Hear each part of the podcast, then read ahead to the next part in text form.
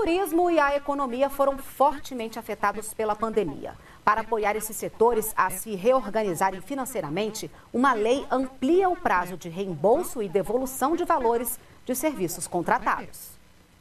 Com a ampliação do prazo para 31 de dezembro de 2022, cinemas, teatros, vendas de ingressos online, meios de hospedagem e transporte, dentre outros integrantes do setor de turismo e cultura, poderão se organizar e evitar grandes perdas. Se todos os consumidores solicitassem imediatamente o reembolso dos valores pagos né, a, fornecedores desses setores de turismo e cultura, nós teríamos aí uh, uma série de fornecedores saindo do mercado, ou seja, a atividade econômica já não seria viável, muitos iriam à falência. O consumidor que pretende utilizar o reembolso ou remarcar a sua hospedagem ou show deve se atentar para o prazo de 120 dias para realizar a solicitação. O fornecedor ele vai poder adotar uh, duas medidas ou ele vai poder remarcar os serviços, reservas e eventos adiados ou cancelados, né? É, e essa remarcação deve ocorrer em condições similares àquelas inicialmente acordadas. Ou a segunda opção, ele vai poder disponibilizar um crédito para uso futuro do consumidor. Catarina passou dois anos se especializando fora do país e, quando voltou, sentiu na pele os impactos da pandemia. Se a gente tem uma, uma possibilidade de remarcar as coisas ao invés de cancelá-las, puxa vida, isso salva muitos empregos.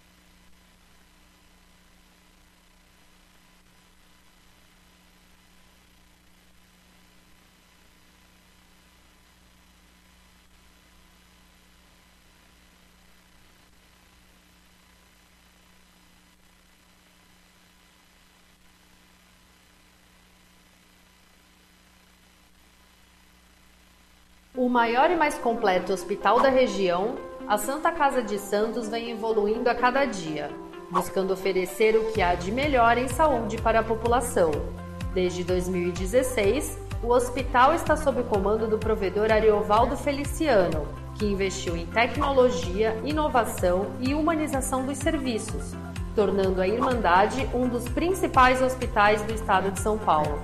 Santa Casa de Santos, cada dia mais completa. Começa agora Jornal em Foque, manhã de notícias. Apoio Santa Casa de Santos, cada dia mais completa. Olá, bom dia, amigos internautas do Boc News. Nós estamos iniciando uma nova edição do Jornal em Foque, manhã de notícias.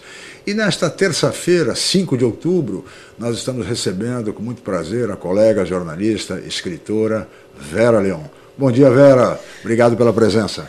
Bom dia, Chico. Muito, muito bom estar aqui. E como eu disse, quando você chegou com um soldado no. no o front. velho soldado no front, que a gente é da resistência. É verdade, é verdade. Vamos falar muito sobre jornalismo, sobre comunicação e, é claro, sobre o livro que a Vera está lançando 50 anos de jornalismo. Imperdível. Mas antes disso, nós vamos chamar o Fernando de Maria, que está lá na redação do Boc News e que vai nos trazer agora as principais notícias do dia de hoje. Bom dia, Fernando. Obrigado pela presença. Bom dia, Chico. Bom dia, Vera. Também bom dia você, internauta, que nos acompanha pelas redes sociais, no nosso Facebook. Agora voltou tudo, né? Facebook, YouTube. Também a gente É, ontem foi um dia de tanto. Também no nosso Twitter e também pela Rádio Boc News. Acesse Rádio Boc News. Estamos no MyTurner também, e Spotify, e também ao vivo no nosso site. Você clica no nosso site, bocnews.com, onde você também pode nos assistir, especialmente se você tiver uma Smart TV. Vamos aos destaques de hoje, que é o Dia Mundial dos Professores e Dia das Aves. Após seis horas fora no ar no mundo, Facebook admite que houve falha interna. Suicídio entre policiais civis do estado de São Paulo cresce. Comissão rejeita projeto que torna obrigatória a internação de pessoas com mais de 79 anos com Covid. Santos anuncia prêmio e abre agenda para a saúde da mulher. E Comebol rejeita pedido do Galo e mantém o Palmeiras na final da Libertadores. Agora, falando de estradas nesse momento, chuva em alguns pontos do sistema Anchieta Imigrantes.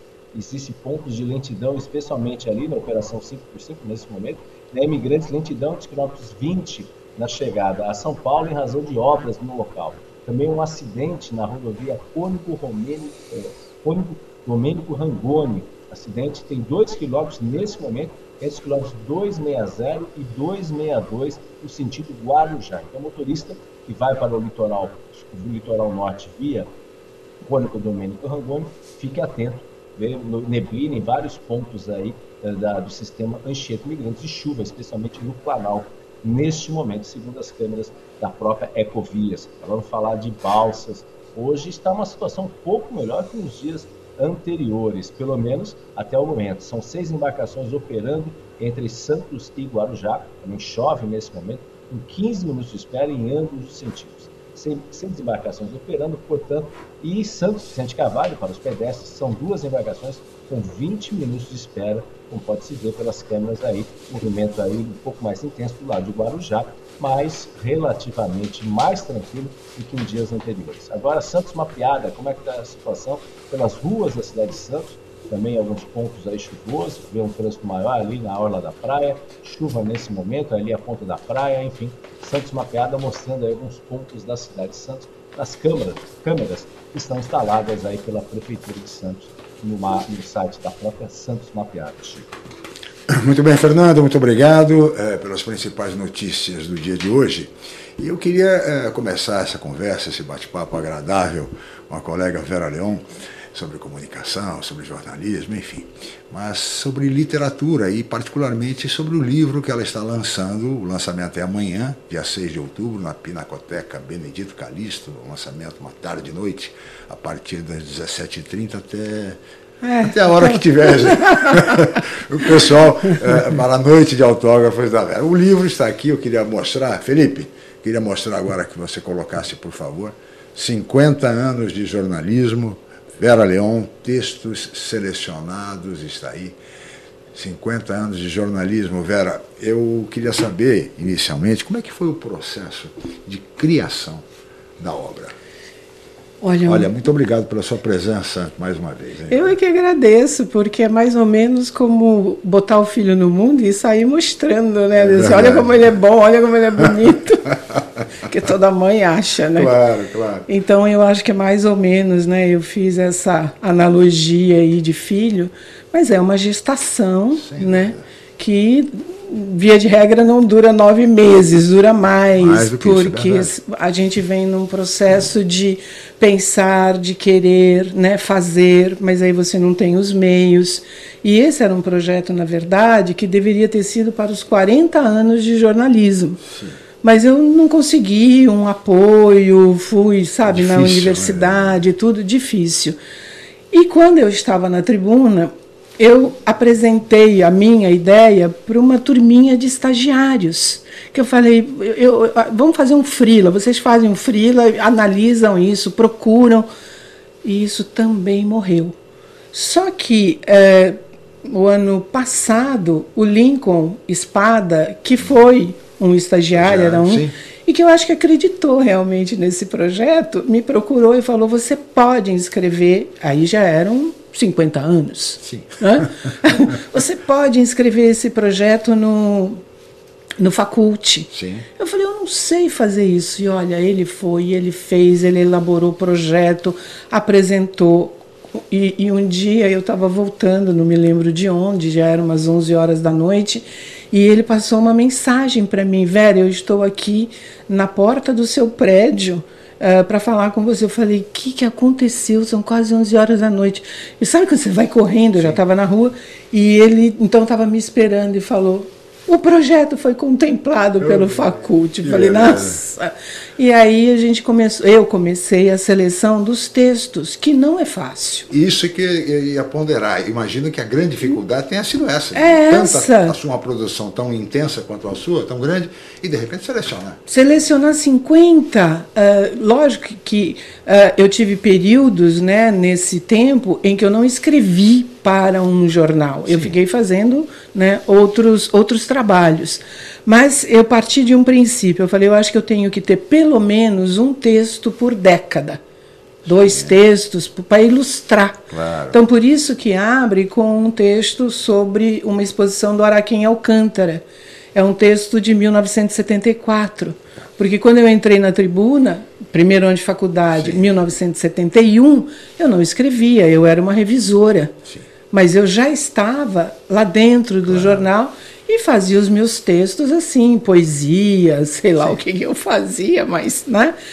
Então eu fiz esse, essa linha, um, textos que ilustrassem décadas. Ótimo. Então tem de década de 70, 80, 90, chegando no 2000, uhum. 2010, até as redes sociais. Então, eu tenho texto de Facebook, uh, do meu blog, claro. já em 2021. Muito bem, por isso mesmo, quer dizer, é uma, é uma trajetória. Né? É um, a importância do livro está nesse fato. São 50 anos de jornalismo, 50 anos é, de textos produzidos nas mais variadas décadas, desde Isso. 1970. Daí a importância, e dá até para o leitor exatamente comparar as, as, prioridades, as preocupações, as, as, angústias, enfim, de décadas no Brasil e particularmente em Santos, nas redações de Santos. A Vera fala do período de revisão, mas ela já estava lá dentro. Na época que havia revisão. Na época que havia revisão. a copidescagem, enfim. Copidescagem, aquela oficina quente que aquilo parecia um caldeirão. caldeirão é. Os linotipistas trabalhando sem camisa, porque Sim, aquilo é quente, calor, né? Porque a impressão a quente, é, né? A quente, depois, a, depois a frio. Depois a frio. que experiência. E vem por aí. E um ambiente eh, extraordinário, quer dizer, um ambiente da redação. E talentos extraordinários, professores, escritores, então tantos que já se foram, saudosos Nossa. professores como Roldão Mendes Rosa, Evêncio. Eh, Evêncio Martins da Quinta Filho, Rômulo Merlin, enfim, é, vai por Clóvis Galvão, Nossa, Lauro Tubino, Lauro Tubino, enfim, e tantos e tantos, tantos Carlos Henrique Klein, enfim, é uma pleia de, de, de profissionais extraordinários e nós, é, claro está que eu sou bem mais velho que a Vera, mas de qualquer forma nós que somos quase que de uma mesma geração, é, pudemos aprender muito com todos esses queridos e saudosos colegas. Muito, e muito, e muito. E, e isso eu, eu acredito é, a gente consegue ver também no livro a evolução do texto, a evolução da abordagem. A gente vai se desprendendo, eu acredito, daquela regra meio rígida da faculdade que diz Sim. que tudo tem que ter um lead é, e tal. Lead, abertura. Abertura. Quem, quem por quê? E, exatamente. e, e, eu acredito que ao longo do tempo, com essa segurança, digamos, claro. que a, a profissão dá num sentido de exercer mesmo, você percebe uma evolução no texto, um desprendimento e é, uma colocação mais pessoal. Uma leveza. Uma leveza. Ou seja, o texto, ele, é, quanto mais a gente escreve, melhor Isso. a gente escreve. É, eu acredito que sim. É um sim. processo permanente, é, quer dizer, você é. de, de, de, evolução permanente. Quando você escreve um livro, tem o, o privilégio de escrever um livro que você se dedica um, dois anos na fase de pesquisa, entrevistas, etc. e tal, até ir para o prelo e depois chegar na mão do leitor. É um processo extraordinário de, de, criativo e você vai percebendo que você tem que escrever quase que todo dia. Você vai fazendo entrevistas, vai selecionando textos, vai revisando, vai olhando, vai apurando. Enfim, é, é um processo magnífico. Então, é, tenho, tenho o privilégio também de lecionar na Faculdade de Jornalismo, e eu digo muito aos meus alunos que leiam e escrevam Nossa. sempre. Sobretudo isso, leiam e, e escrevam, porque senão não tem evolução. Não tem evolução. Você não, não se diferencia, sabe, é por um estilo, é. por uma ousadia. Então, leiam e escrevam. Sem dúvida nenhuma. Agora, Vera, você é uma profissional com muita experiência, trabalhou em diversos veículos, saudoso também, Cidade de Santos, já extinto, enfim no jornal A Tribuna por diversas ocasiões, em diversas funções, nas mais variadas funções. Né? É, trabalhou também muito em assessorias de imprensa Sim. do governo federal, do governo de São Paulo. Isso. Ou seja, tem, você acumulou ao longo da sua carreira, da sua trajetória, é, muita experiência.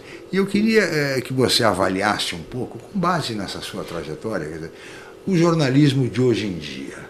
Como é que você vê hoje? Quer dizer, é, me parece que não tem mais essa preocupação com o texto bem apurado, é uma coisa mais rápida, mais ágil. Como é que você vê hoje o jornalismo impresso? Olha, eu eu vejo com. É, é, não quero usar a palavra tristeza, digamos, né? Mas eu vejo assim, aquela, aquela paixão, aquela, aquele entusiasmo, aquela busca pela informação. É, eu penso que isso se perdeu, eu sinto que isso se perdeu. Uh, eu acredito que por estar muito fácil, muito fácil, uh, você aperta, dá, dá, um Google e você já tem a informação. Por estar muito fácil, não há, por outro lado, o empenho, sabe, do jornalista na apuração, na, na, na, na elaboração do texto. Eu sempre disse, enquanto. Cuidado o, texto. o cuidado com o texto. Quando eu estive como editora executiva na tribuna, uma das funções era ler o jornal todo no dia seguinte para ver. E eu chamava os meninos e dizia: olha esse texto, depois de eu ter né, revisado, corrigido. Uh, e eu dizia a eles: a gente tem que prender o leitor nas primeiras três, quatro linhas do texto. Porque se você não segura ali, ele vai virar a página e vai procurar uma outra notícia. Então, eu vejo hoje um descuido, né? Eu vejo um descuido e isso, sabe, me faz entristece. Per... Entristece, sim, porque eu digo, cadê? Cadê essa paixão? Cadê o cuidado com o texto? Claro. A, a, a, elaboração, o, a procura de sinônimos para não repetir, hum. o, a pontuação. Meu Deus a gente sofre com a falta de vírgulas ou com o excesso de vírgulas. Então, uh, não sei o que está acontecendo, né? Eu, eu, e vejo também uma apatia. Eu vejo uma apatia. Eu lembro que ainda dentro né, da, da, da, da redação da tribuna, agora na minha volta a Santos. Então você solta a pauta, tem a reunião de pauta, cada um pega a sua, e aí tá lá, entrevistar o Chico Lascala sobre a faculdade de jornalismo. E aí o repórter pega aquela pauta e diz assim: "Mas não tem o telefone dele aqui. É. Escuta, Vai atrás. Vai atrás. É isso, a gente já está dando a pauta para você. Ou então, assim, chegava, sei lá, uma hora da tarde, quando você tinha que já pegar o retorno e tal. E aí, o que, que o Chico Lascala disse, né? Ah, ele ainda não respondeu. Como? Uma hora da tarde? Você pegou a pauta às nove? Ah, não, parece que ele não está. Ele pediu. Eu falei, gente, você tem que ir lá. Você está esperando o telefone tocar e ele falar para você alguma coisa? É uma hora da tarde. Então, eu acho que é isso que falta. Falta, falta isso, falta paixão, falta. Você, eu acho que você conseguiu sintetizar bem o, o problema de hoje. Dizer, falta uh, interesse. Eu acho que a acomodação é, caracteriza hoje o jornalismo. O cidadão senta, liga o celular, o WhatsApp, o Facebook, isso, e fica lá.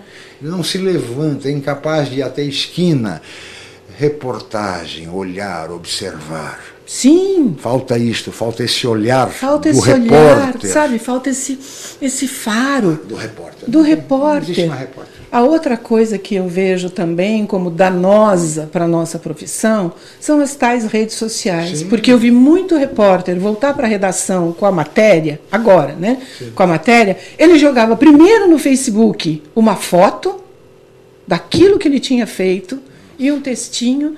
E, a gente, e eu ia lá e dizia: apaga! Como é que você pode furar você mesmo? Você joga no Facebook a sua matéria de amanhã. Então, uh, eu penso que a gente perdeu um pouco o limite, limite do que é você fazer notícia e do que é você ser a notícia. É e você não é não a notícia. É, notícia. é claro que não.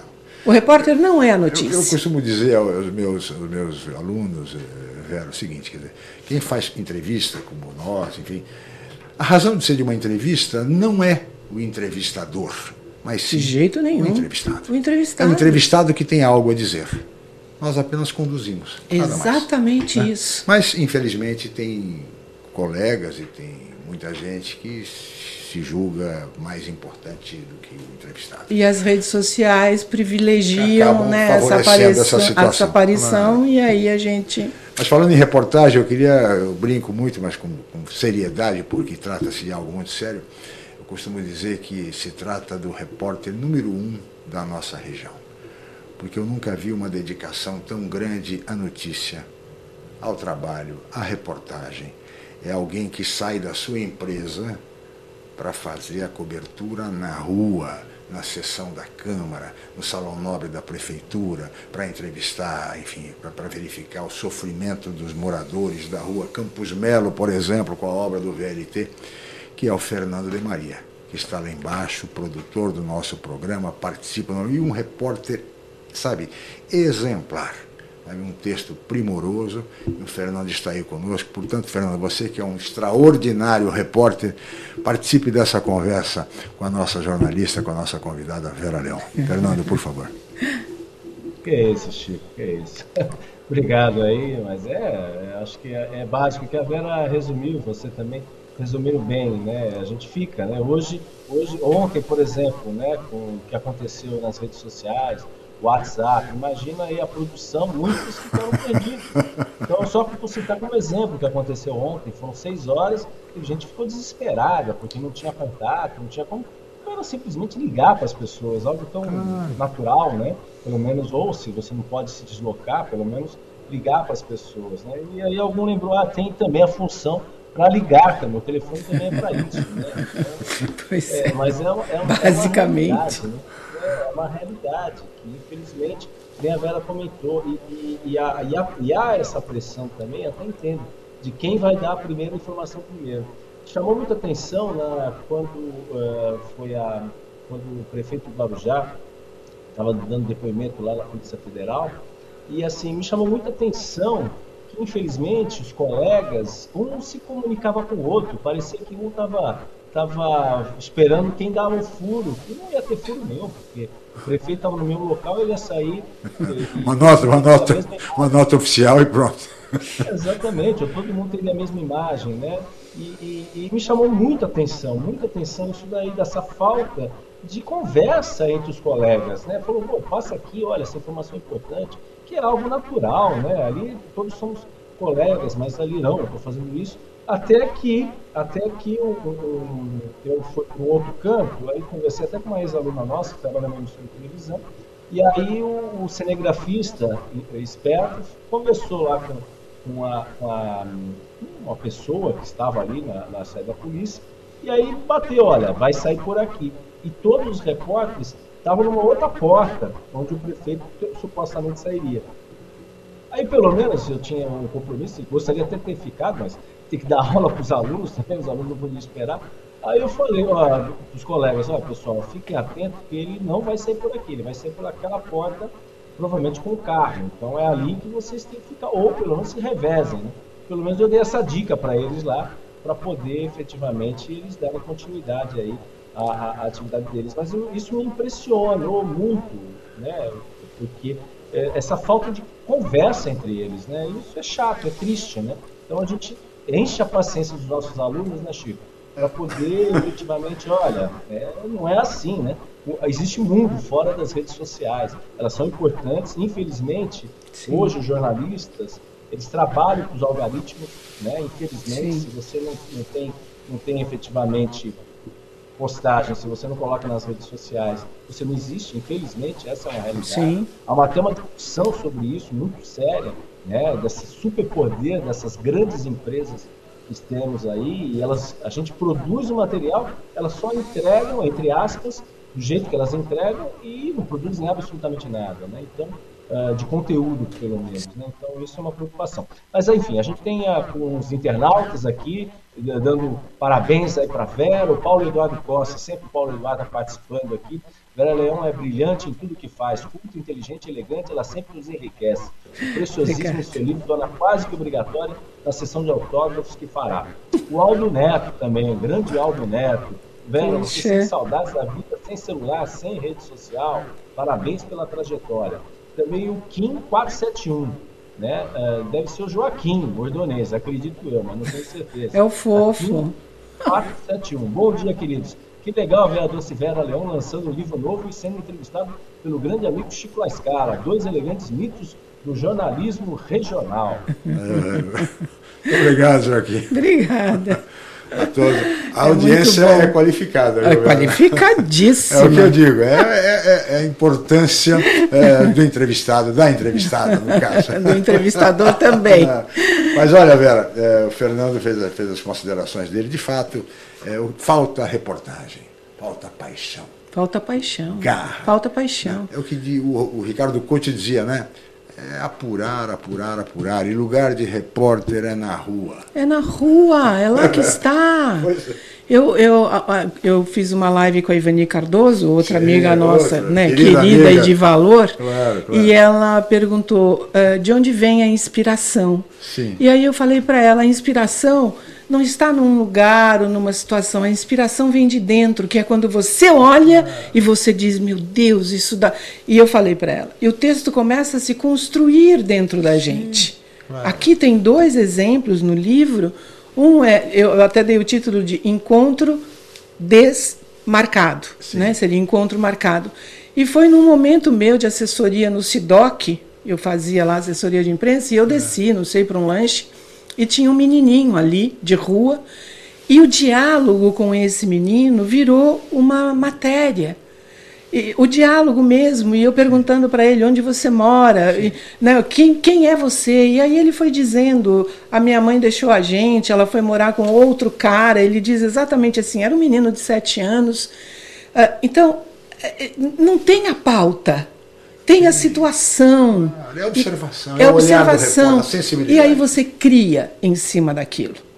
A minha ida à Fazenda Vitória do Ivinhema, no Mato Grosso do Sul, quando eu estava em Brasília, acompanhando o Fernando Pimenta, que era o secretário executivo do Conselho Nacional de Desenvolvimento Rural Sustentável, eu só estava acompanhando como assessora. Sim. Eu não ia fazer matéria, porque não tinha onde colocar aquela matéria. Mas toda aquela situação, o contexto em que eu me vi, aquilo gerou, gerou. O, a matéria, a matéria, o texto, texto né? Claro. O lado ímpar das histórias. Sim. Porque era o lado do dono da fazenda, o lado Sim. do governo federal, o lado do governo do Mato Grosso do Sul e o, o lado, lado dos acampados do 17 de abril e o meu lado. Sim. O lado que viu aquilo tudo, que sentiu aquilo tudo. Então eu acho que é isso que falta. Mesmo que, eu, eu insisto nisso, mesmo que você não tenha onde publicar o seu texto, e hoje tem, porque tem as redes sociais, no nosso tempo não, não tinha. É ou o jornal publicava, ou aquele texto ia para a sua gaveta. Claro. Então, mesmo que não tenha onde publicar, escreva. escreva. Registre, Escreva. Registre a emoção daquele Exatamente. Momento. Exercite a palavra, coloque sua emoção, elabore. É a arquitetura da palavra que só cabe a você. É verdade. Vera, eu peço a sua licença, nós vamos para um rápido intervalo e voltaremos em seguida com o Jornal em Foque Manhã de Notícias. Estamos apresentando o Jornal em Foque, Manhã de Notícias.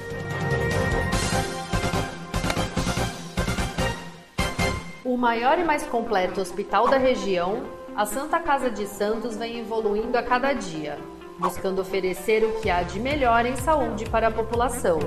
Desde 2016, o hospital está sob o comando do provedor Ariovaldo Feliciano, que investiu em tecnologia, inovação e humanização dos serviços, tornando a Irmandade um dos principais hospitais do estado de São Paulo.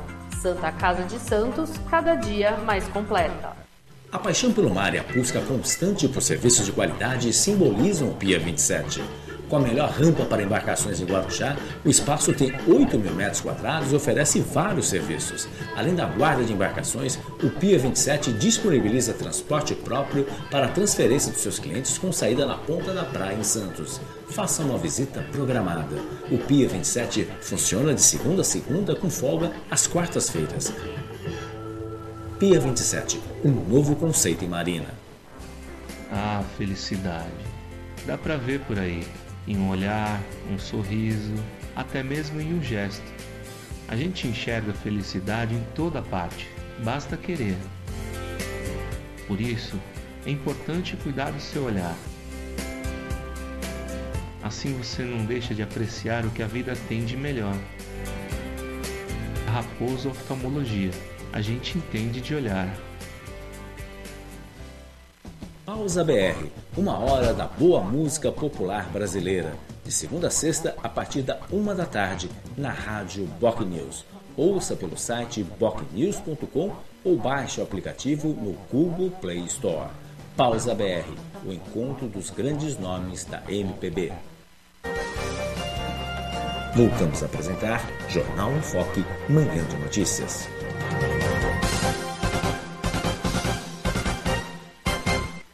Muito bem, estamos de volta com o Jornal em Foque, manhã de notícias. E nesta terça-feira, 5 de outubro, nós estamos recebendo com muito prazer aqui nos estúdios da Boc News TV a colega jornalista, escritora Vera Leon, que está lançando o seu mais novo livro, 50 anos de jornalismo, textos selecionados. E a tarde e noite de autógrafos acontece amanhã, a partir das 17h30, não é isso, Vera? Isso. Lá na Pinacoteca Municipal Benedito Calixto, ali na praia do Boqueirão. Muito bem, Vera, mas antes de nós continuarmos essa conversa, eu queria chamar agora um outro colega jornalista que está sempre conosco todos os dias, Celso Vernizzi, que vai nos trazer a previsão do tempo para hoje, um tempo que anda tão instável. Não é isso, Celso? Bom dia, obrigado, seja bem-vindo. E agora, Celso Vernizzi. O aumento do tempo. Olá, amiga, olá, amigo. É, a situação do tempo vai continuar muito complicada no litoral a semana inteira. Pode até haver períodos de melhoria, mas é uma semana para guarda-chuva.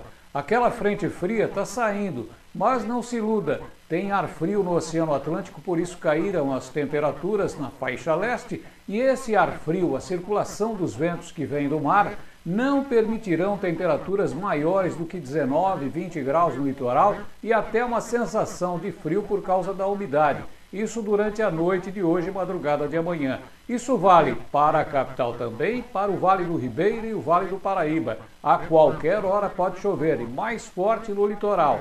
A temperatura sobe um pouco mais no interior, chega a 28, 29 graus e até 30 graus no norte do estado. Aí sim, aí é chuva temporal à tarde e à noite em São José do Rio Preto, em direção a Minas Gerais. Já no restante do estado, o sol aparece e melhoram as condições do tempo.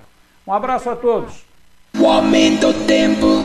Obrigado, colega jornalista Celso Vernizzi, sempre muito preciso nas suas previsões, assim como o saudoso pai do Celso, é o Narciso Vernizzi. Você lembra, não? Lembro.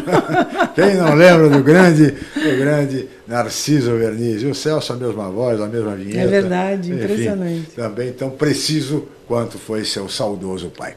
Mas, Vera, eu queria, vamos continuar conversando sobre comunicação, sobre jornalismo. Eu queria chamar agora o Fernando de Maria, que certamente tem perguntas para a nossa convidada. Fernando, por favor.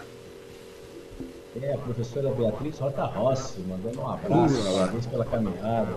Que Maria prazer. de a um, parabéns para a Vera também, o Gil Menin também participando aí, enfim, são vários internautas aí no Facebook, enfim, a gente depende também dessas redes sociais também. Né? Eu gostaria de saber, Vera, pela sua experiência também, e você teve uh, um trabalho também interessante nessa área, alguns, posso dizer, uh, colonismo social, enfim, mas assim, o que, que você, o que, que mudou, o que, você entende que houve alteração no comportamento? Porque isso tem a ver com comportamento também, né? O que, que mudou efetivamente que você pode fazer uma análise aí desde o que era lá, lá nos anos 70, 80 para os dias atuais? Olha, no meu entendimento, pelo menos, eu acredito que muita coisa mudou. eu me casei com um colunista social, né? ele era colunista Sim. social do jornal Cidade de Santos, quando eu conheci o, o Emanuel. Manuel Leão. Exato. Depois ele foi para o jornal A Tribuna, ele tinha duas páginas. E eu o ajudava muito, porque duas páginas, então eu me encarregava do texto enquanto ele ia para noite, É, para né, os eventos, para os enfim. bailes da vida e tal, e tal. cobertura e, e, e assim se privilegiava, digamos, segmentos da sociedade, né? É, clubes, associações, pessoas, mas a, a vida mudou né? A vida mudou e eu esse social, digamos assim, que era um- uma um- um- uma cara do colunismo social, no meu entendimento, ele, ele, ele mudou, ou pelo menos ele precisava mudar no meu entendimento. Um Tavares de Miranda, um Ibrahim Suede, mesmo a nossa colega Teresa Wolff, né, que também é um ícone do, do- do- de colunismo social dentro da tribuna, eu acho que a gente circulava dentro de uma outra esfera. Só que nós começamos a ter, por exemplo, grandes, as grandes festas beneficentes. E a notícia, porque aí é o jornalismo falando, não é a Claro, colunista social. Ah, ah, ah, aquela estrutura não é somente o convidado que está pagando para ir para o jantar. Você tem aquele que está por trás, batalhando, lutando. Então eu dizia, quem é que está fazendo aquela festa? Tinha a foto, ah, ah, às vezes, de um garçom, por exemplo. Porque são essas pessoas, no meu entendimento, que movimentam toda esta roda que faz a sociedade e não o social. Mas mesmo naquela época, a coluna do Emanuel, inclusive no Cidade de Santos, já era Já era, diferenciada já em era. relação ao que se praticava Exatamente. nacionalmente. na época. E depois dele foi até eh, sucedido pelo Fernando Allende. Allende, na- isso. na- no, no jornal Cidade de Santos, que Isso. tinha lá a, sua coluna aos domingos. Aliás, era até uma página colorida, que naquela Exato, época não existia. não existia, né, é verdade. A, a impressão. E, mas de qualquer forma, isso, eu concordo com você, mudou, realmente mudou. Mudou. E hoje, hoje as, as colunas sociais são voltadas muito mais às organizações não governamentais, às Isso. entidades de servir, aquilo que é importante, aquilo que é do interesse público, interesse da comunidade. Sim, e eu acredito assim, quando eu aceitei fazer a coluna social, foi mais ou menos com esta condição. Claro. A, a página precisa ser um espelho do mundo. Não é um espelho de sobrenomes ou de títulos ou de cargos, não pode ser isso. Então, aquilo que está acontecendo lá fora, fa- eu lembro, eu pegava falas, por exemplo, de um noticiário, sabe assim? Aquela fala que aquele comentarista, aquilo era uma notícia. Então, eu acredito que transformei, eu dei uma, uma cara Sem nova, sabe, para o colunista. importante. Exatamente. E as pessoas passaram a se ver naquela E página. hoje a, a- a colega Fernanda Lopes, que, Sim. que é editora do AT Revista, né, tem lá uma página também nessa mesma linha daquilo que você sempre Exato, batalhou e exato. conseguiu fazer. né. Acho que isso é mu- muito importante. Mudança. E é isso mesmo, jornalismo é assim, temos que. É, é dinâmico É e temos que porque mudar. é, é a visão do jornalista. Eu me atrevi, por exemplo, dentro da coluna social, a fazer comentários, Claro. né, com cunho político, com o que eu pensava daquela atitude, daquela fala. Eu acho que eu, eu tive coragem, mas era a jornalista Claro, falando, falando. sempre. Sempre. Porque essa roupa eu não tiro nunca, né? é verdade. Agora, Vera, falando nisso, em coberturas, em, em mudanças, então eu queria a sua avaliação também eh, a respeito da pandemia e da cobertura da imprensa na pandemia. Há quem diga que essa eh, cobertura foi uma cobertura excessiva, exagerada, dramática. Outros entendem que já houve uma certa eh, superficialidade, eh, embora uma tragédia sanitária das proporções da nossa, com 600 mil óbitos praticamente, com tantas pessoas que perderam entes queridos, enfim, num espaço tão curto de tempo, porque um ano e meio, não chega a dois anos de pandemia. Eu queria a sua avaliação sobre a cobertura, porque também aí entra um aspecto importante, que é a questão, me parece, política e ideológica nessa cobertura. Como é que você viu? Está acompanhando a cobertura porque ela continua. É, ela continua. eh, eu confesso que eu fui muito mais interessada no noticiário sobre a pandemia o ano passado, Sim. né? quando nós precisávamos de verdade nos informar. Informação. Né? A gente precisava de informação, o que, que eu faço, onde eu transito, uh, qual é o meu comportamento, como eu devo agir, qual socorro, qual atendimento eu procuro. Então, nós tínhamos a necessidade dessa informação. É, depois, eu acredito, isso primeiro, que eu vejo hoje, caiu na mesmice. Eu não aguento mais saber, sabe? Quantos hoje, qual é a, o gráfico, a média isso, móvel. a média móvel e tal. Assim, cansou. Cansou. Para mim, cansou. Uh, por outro lado, sem dúvida, tomou uma direção uh, num aspecto muito, uh, eu acredito assim, científica demais, porque você está falando para uma população inteira. Então, sabe, é muito especialista, é muito sabe, que às vezes não interessa para aquele uh, espectador comum. Uh, ele não consegue, às vezes, absorver Assimilar aquele volume tá dizendo, de, de claro. informação e aquela qualidade de informação, nem é isso que eu estou criticando, é um excesso. E ganhou um viés político uh, extraordinário a gente meio que está a serviço de noticiar uma briga insana, uma discussão que não eleva e não leva a nada.